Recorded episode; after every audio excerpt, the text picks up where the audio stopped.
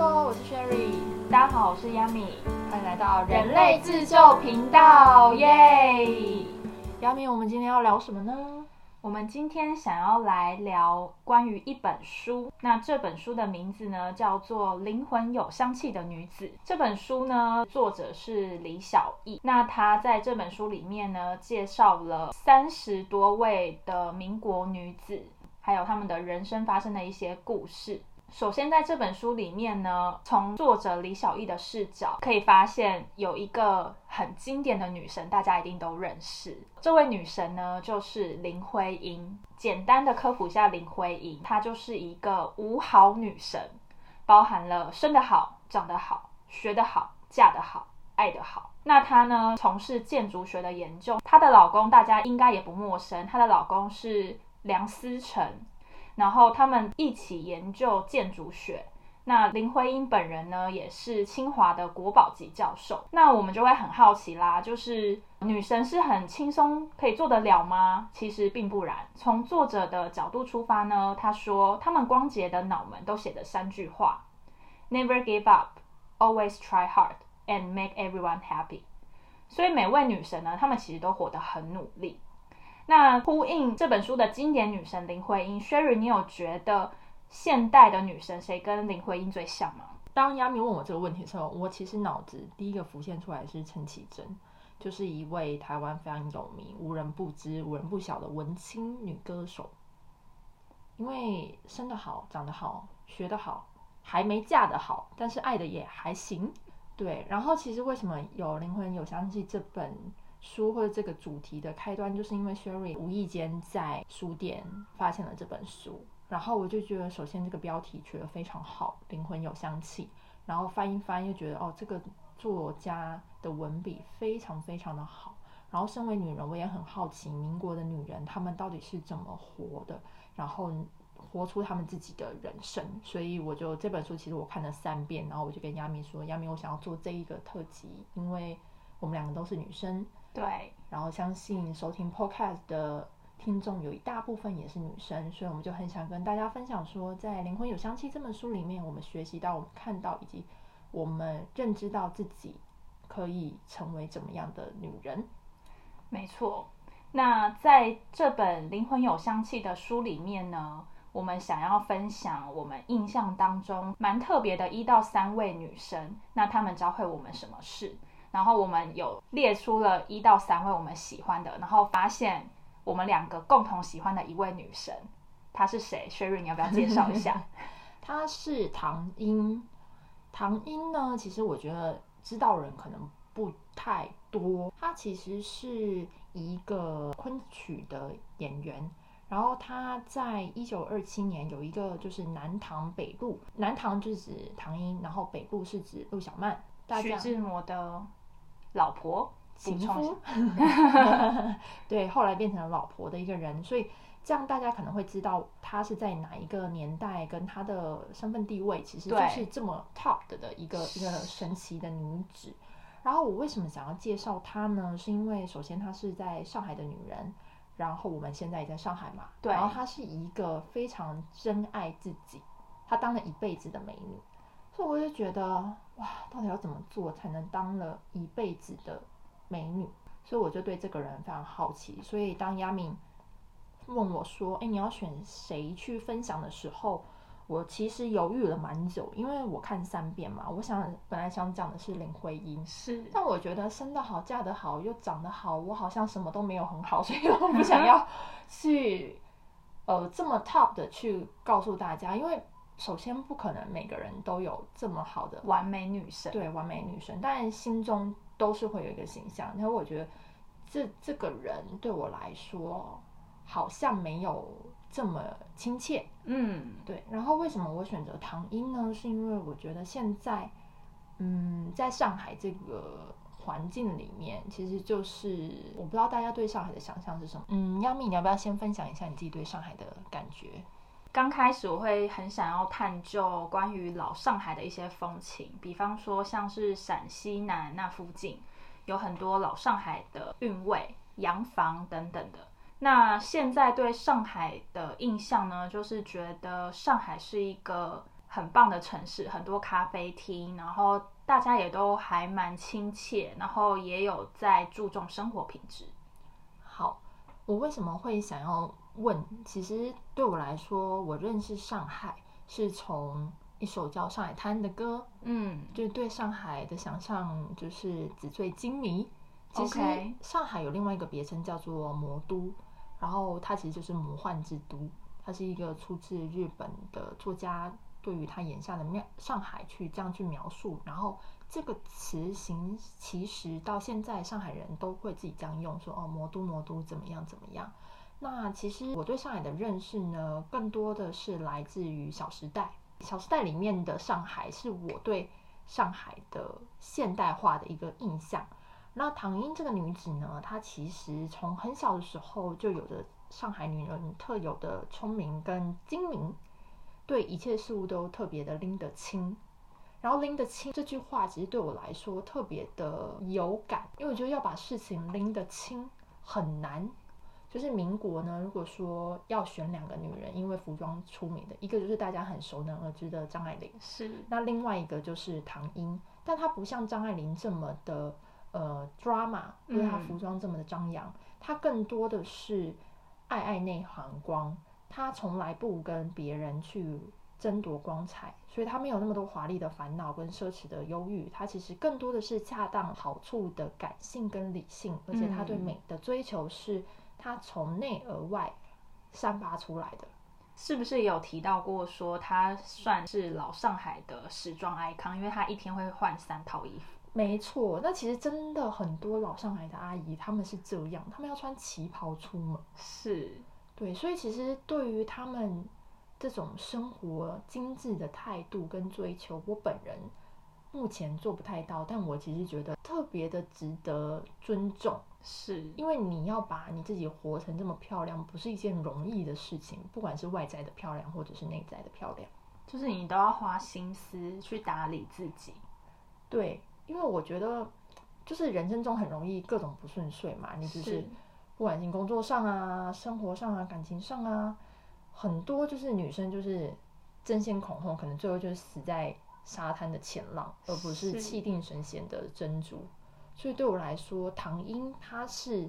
永远拥有美人底气的一个人。这个赞赏非常的高。嗯，所以如果硬要叫我选一个的话，我就选了他，因为拎得清这三个字对我来说很重要。我觉得我会选唐英的其中一个，除了拎得清以外，呃，我觉得他恰到好处的感性跟理性。嗯我觉得这可能也是因为我也在学习跟情绪啊方面相关的课题有关，所以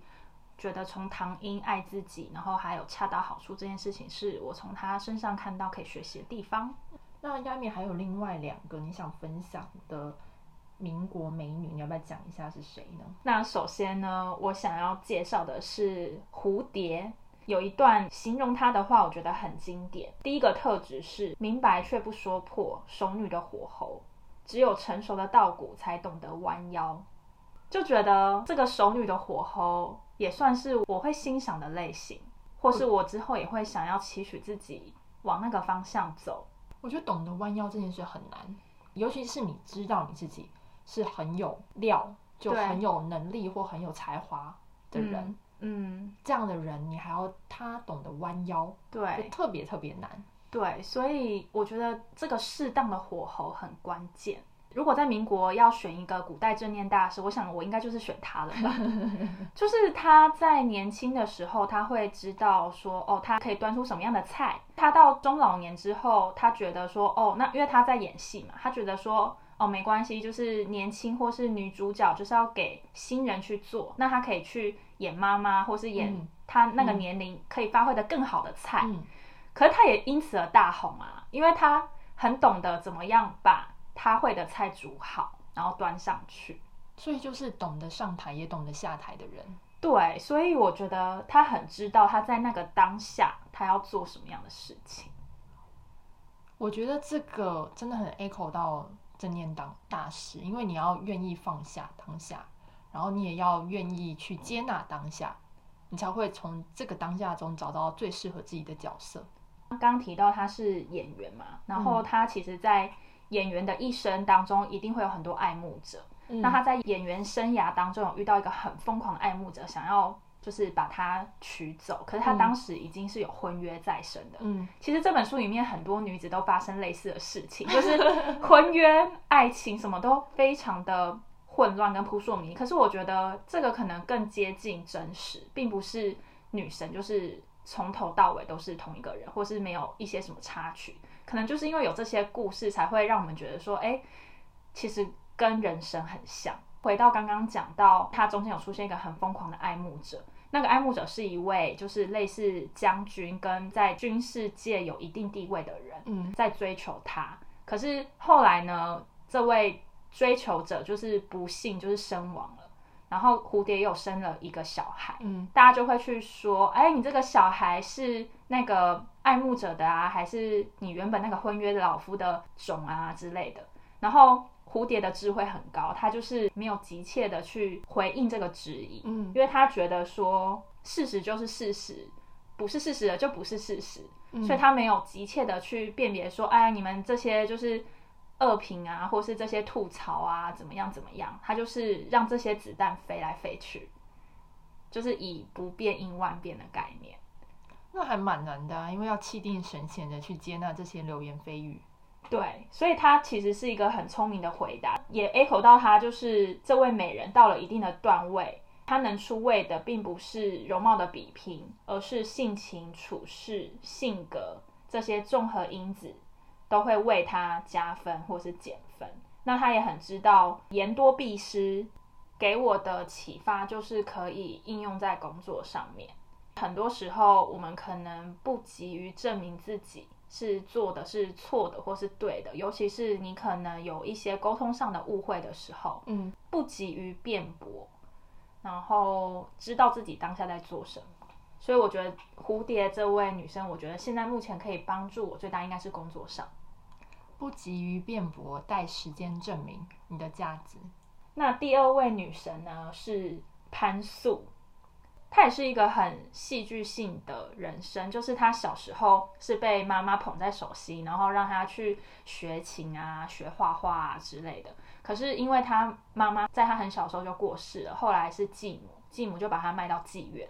嗯，是不是很戏剧性的转折？真的对，然后他也长得很好，因为他很有这些才华嘛，然后所以他就变成红牌吗？对名妓。然后在他在妓院担任名妓的这个职业的时候呢，嗯他遇到了他人生当中的伯乐，嗯，叫做张伯驹。嗯那为什么我想介绍这位女神呢？是因为我觉得能够遇到一个知音，还有伯乐这样的相遇，是一个很难能可贵的事情。嗯尤其是你看她，就是人生非常的波折，就在学画画，在学琴的一个女生，然后后来变成名妓才能赖以为生，这个中间的转折，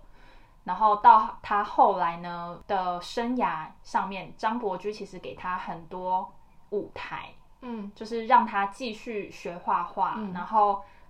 跟他一起就是培养艺术方面的气息。嗯张伯驹是一个很文艺、很喜欢收集艺术品的性格。嗯然后，因为他们两个要把持一个家嘛，所以当他们去到处看，然后想要收集一些画作的时候，不免就是会倾家荡产。嗯然后张伯驹都会问潘素说：“这个真的很难得，我真的没有他不行，我们可不可以节约一下什么开支，为了买这一幅画？”嗯那潘素也知道这幅画对她老公非常的重要，她也会就是想尽办法尽量满足就是她老公的需求。嗯我就觉得他们是一种相知相惜的概念，然后就是张伯驹也把他能给潘素最好的培养，或是鼓励他去学画啊，培养艺术气息这件事情发挥的很淋漓尽致。就算是人，两位都是彼此的知音啦，人生上的知音。对，所以我就是觉得像张博就这样很懂得欣赏潘素的优点，然后他们两个很难得的是成全，就是成全彼此。嗯对，所以我觉得这个的应用呢，就是可以应用在所有的关系当中。就是不一定是夫妻，不一定是情侣，也有可能是朋友，或是学生跟老师互相尊重之类的各种关系，我觉得都还蛮受用的。就成全对方想做的事情，成全对方身为这个人的一种原来的状态，不管是他是优点或缺点，你都去接纳。嗯，对，就是它里面也有讲到，就是稳定的婚姻可能会各种各样，嗯爱的你死我活并不稀奇，嗯但是最难得的就是成全。嗯，就你尊重对方想做的事情嘛。对对，因为我们有时候在感情当中难免就会相爱相杀，对，相爱相杀，真的是杀的部分比较多。所以成全某一种程度，除了刚刚 Sherry 讲到的尊重以外，也有一种就是知道对方想要完成的心愿。那如果我能力所及的话，我们可以互相帮助彼此，看往同一个方向，对吧？对，因为其实我自己觉得看了这么多民国女子啊，就是真的要当一个美女是有难度的，就是你要在人生舞台上活得滋润的人，其实演技都不差。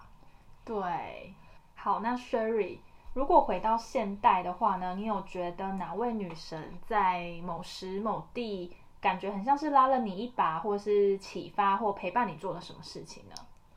OK，我觉得都不用想，就是 Emma Wilson，？OK，艾玛华生，因为她其实跟我是同样的年纪，哇哦，对，她是一九九零年四月十五号生的。那为什么我会说她呢？因为其实我很喜欢看《哈利波特》，嗯，然后感觉 Emma Watson 是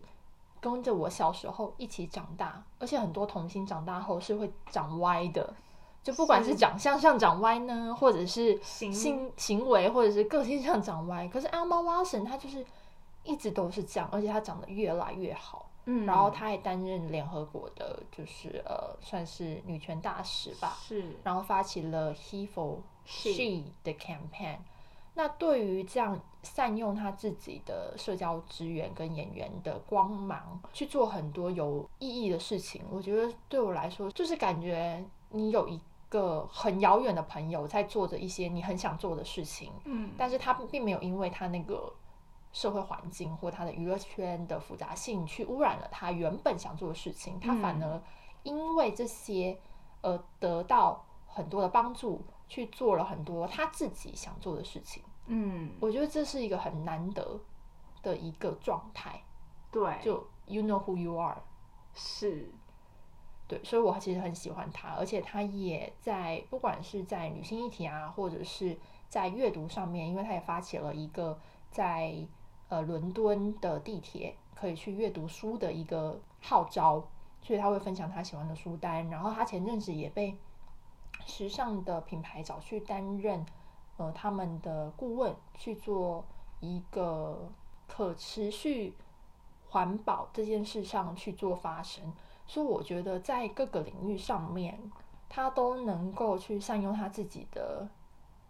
力量跟声望去做很多别人可能做不到的事情，所以我嗯。特别喜欢他，就是希望自己有一天也可以做成那样。嗯，那我也分享一下，呃，近期我看到的一位女神是今年九月刚过世的一位美国最高法院的女法官，嗯，她叫做 Ruth Kingsburg。我其实也知道这个人诶、但是我看到他的新闻是因为他过世之后我才认识了他。我其实也是，我是法律界的朋友，就是有转发他的贴文，然后我就去看了翻拍他人生的一部电影，叫做《法律女王》，还有他的纪录片，由他本人出演的。OK，所以你为什么会喜欢他呢？他启发了你什么？我觉得它里面有两个点对我来说印象最深刻，一个是认为对的事情就要去做，嗯哼，因为在他的这个法官的职涯当中，他会面对到很多争辩或是案件，包含他在当法官以前，他是在大学当老师，在大学当老师以前，他想要当一个律师，嗯。对，但是当时的环境可能女律师就是比较不被接纳，所以她在女权方面做了很大的努力跟贡献。嗯哼，对，所以我觉得对的事情就要去做。这件事情是一位很伟大的女性，并且她很聪明，用她的才智还有她的勇气，嗯去做这件事情。那第二个我觉得印象很深刻的点是，不要动怒，要能自主自己的人生。嗯因为在他的诉讼案件的过程当中，很有可能就会有一些你争我往的一些过程嘛。嗯如果我们让我们的情绪去左右我们的决定的话，通常会有一些不好的后果。那我觉得这个其实也跟 Kingsbury 法官跟他妈妈之间的互动有关系，因为他跟他妈妈之间，他妈妈就会给他一些启发性，认为说，哎，你觉得这个怎么样？那你觉得要怎么样 comment？就是他们会有一些这样的互动跟沟通，造成了他日后的思考模式是这个样子。那这句话也是他妈妈跟他讲的，就是你在做任何决定以前不要动怒。嗯哼，对，那我觉得这也还蛮 echo 我的人类图设定，因为我是情绪型权威，就是要时时记住重要的决定，不要在情绪很高涨，或是很生气，或是很难过，就是一个极致，或是很开心的时候都不太适合做决定，嗯。要等情绪过了一个循环，回归到平稳的时候再做决定。嗯。哼，对，所以这是 Kingsbury 法官给我的两个最大的启发。嗯。好的，那我们灵魂有香气的女子这一集呢，从一刚开始到现在，我们总共介绍了六位女神，那分别是林徽因、唐英、蝴蝶、潘素，以及现代我跟 Sherry 分别喜欢的两位女神，一个是 Emma Watson，一个是 Ruth Kingsbury 法官。那这六位女神呢，她们都有一个共同的特点，就是她们都把她们手上的牌打得很好。就对我来说，其实就是有智慧的成为自己，因为每个人手中都有不同的牌组，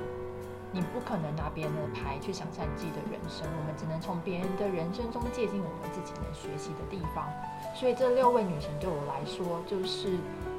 有智慧的成为自己。希望今天这一集对大家都有所启发。那请大家持续关注我们的频道，我们也会继续推出一些好的内容给到大家。如果有问题，也欢迎留言跟我们分享哦。请大家继续收听哦，拜拜，拜拜。